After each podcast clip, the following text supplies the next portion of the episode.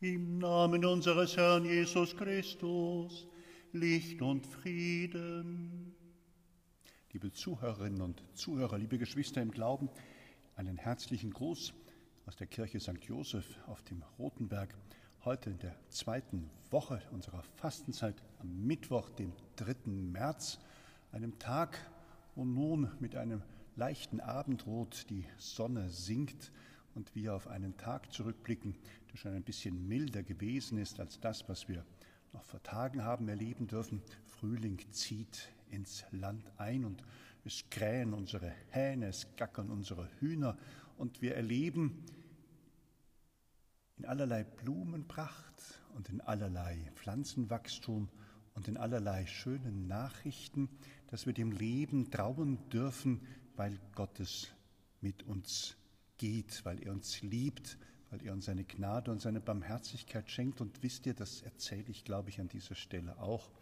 Wir haben im ehemaligen Pfarrhaus hier auf dem Rotenberg Flüchtlinge leben, Christen aus dem Irak, vertrieben sind sie dort und durften in diesen Tagen die schöne, gute Nachricht hören, dass ein kleiner Junge auf die Welt gekommen ist, einer unserer Helferinnen, die bei uns tätig war, nachdem sie hier in Kassel angekommen ist, hat im letzten Jahr geheiratet und in diesen Tagen ist Josef auf die Welt gekommen.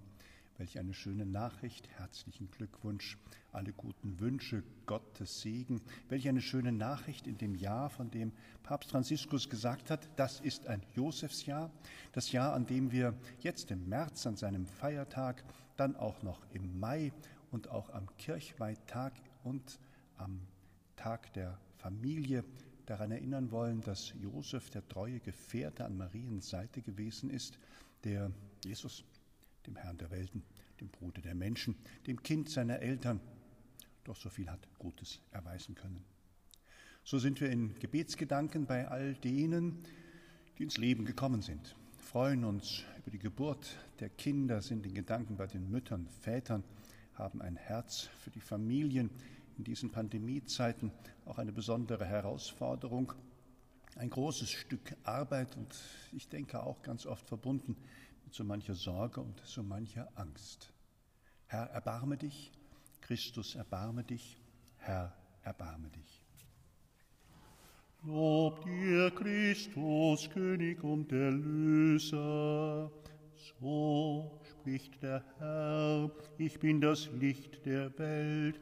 Wer mir nachfolgt, hat das Licht des Lebens. Hören wir aus dem Matthäusevangelium Worte, die das Leiden unseres Herrn Jesus Christus ankündigen.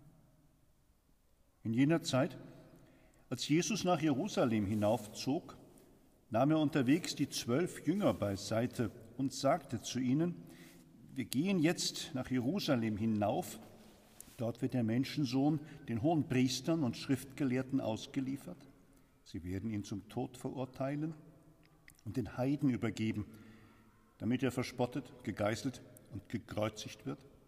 Aber am dritten Tag wird er auferstehen. Damals kam die Frau des Zebedeus mit ihren Söhnen zu Jesus und fiel vor ihm nieder, weil sie ihn um etwas bitten wollte. Er fragte sie, was willst du? Sie antwortete, Versprich, dass meine beiden Söhne in deinem Reich rechts und links neben dir sitzen dürfen. Jesus erwiderte, Ihr wisst nicht, um was ihr bittet. Könnt ihr den Kelch trinken, den ich trinken werde? Sie sagten zu ihm, wir können es. Da antwortete er ihnen, Ihr werdet meinen Kelch trinken, doch den Platz zu meiner Rechten und zu meiner Linken habt nicht ich zu vergeben, dort werden die sitzen, für die mein Vater diese Plätze bestimmt hat. Als die zehn anderen Jünger das hörten, wurden sie sehr ärgerlich über die beiden Brüder. Da rief Jesus sie zu sich und sagte, Ihr wisst, dass die Herrscher ihre Völker unterdrücken und die Mächtigen ihre Macht über die Menschen missbrauchen. Bei euch soll es nicht so sein, sondern wer bei euch groß sein will, der soll euer Diener sein. Und wer bei euch der Erste sein will, soll euer Sklave sein. Denn auch der Menschensohn ist nicht gekommen, um sich dienen zu lassen, sondern um zu dienen und sein Leben hinzugeben als Lösegeld für viele. Ja, liebe Nachbarin, liebe Zuhörerinnen und Zuhörer, liebe Freunde, in diesem Haus ist auch ein Menschensohn angekommen, der Erstgeborene, der kleine Josef, der, der den stolzen Namen trägt des Ziehvaters unseres Herrn. Und wenn wir Jesus nun hören, inzwischen erwachsen geworden, inzwischen unterwegs mit seinen Jüngern unterwegs, um das Reich Gottes zu verkünden und den Menschen Trost, Hoffnung, Zuversicht, Heil und Gesundheit zu schenken, dann ist er angefeindet und ist auf dem Weg nach Jerusalem, wo er selbst den Weg des Leidens und der Schmerzen gehen muss bis hin in seinen Tod. Davon spricht er. Und die Jünger, die Jünger, die diesen Jesus erleben als besonderen Menschen, als Messias, sie haben doch noch nicht so viel von ihm verstanden. Die Verheißung Jesu, dass die Jünger auf den Thronen sitzen werden, dass sie die zwölf Stämme Israels richten werden, wie die Zebedeus-Söhne das erbitten, vielleicht noch ganz gefangen, die Mutter erbittet es für die Söhne des Zebedeus, vielleicht noch ganz gefangen in den Vorstellungen der Zeit, in den Vorstellungen ihrer Religion. Sie werden lernen müssen und wir mit ihnen, was es heißt, Jesus nachzufolgen und mit ihm auf dem Weg zu sein. Es ist nämlich ein Weg der Entäußerung, es ist ein Weg der Erniedrigung, es ist ein Weg, der zum Dienst führen muss, der dahin führt, dass man bereit ist, mit Jesus alles zu teilen, selbst auf die Gefahr hin, das eigene Leben in die Waagschale zu werfen. Von einem Leidensweg werden wir noch hören, wenn die Kar- und Ostertage auf uns zukommen.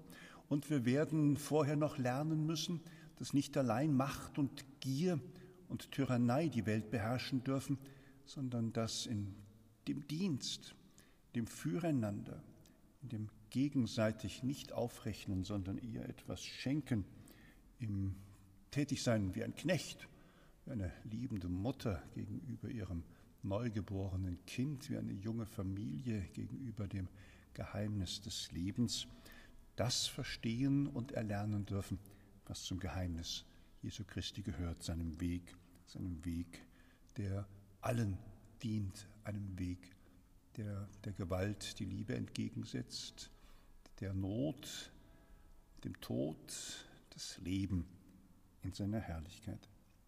So können wir ja sagen, dass er das Licht der Welt ist. Können wir bekennen, dass er vorausgeht und wer ihm nachfolgt, wird dieses Licht des Lebens selbst erreichen, wird dieses Licht des Lebens sehen und genießen dürfen. Und so ist es, glaube ich, gut und richtig zu sagen, Lob dir Christus, König und Erlöser. Der Menschensohn ist nicht gekommen, um sich bedienen zu lassen, sondern um zu dienen und sein Leben hinzugeben als Lösegeld für viele. Christus, ermutige die Vorsteher unserer Gemeinden, sich aller anzunehmen.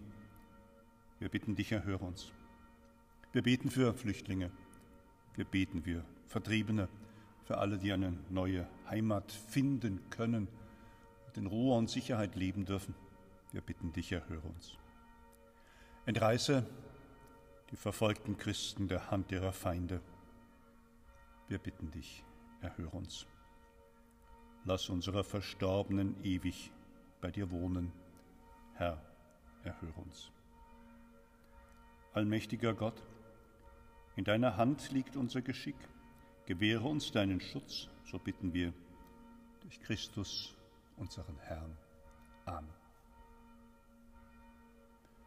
Mit den Abendglocken aus der Kirche St. Joseph Ihnen allen liebe Grüße, Segenswünsche. Bleiben Sie bewahrt und behütet, bleiben Sie in der Hoffnung und in der Zuversicht und so Sie mögen, beten Sie doch noch das Vaterunser in den Anliegen der verfolgten Christen den Anliegen all derer, die neu irgendwo ankommen dürfen und Heimat finden dürfen. Ich danke Ihnen herzlich dafür und wünsche Bestes. Stefan Krönung, der Hilfsfacher auf dem Rotenberg, der Sozialfacher und der Stadtseelsorger für die Malteser.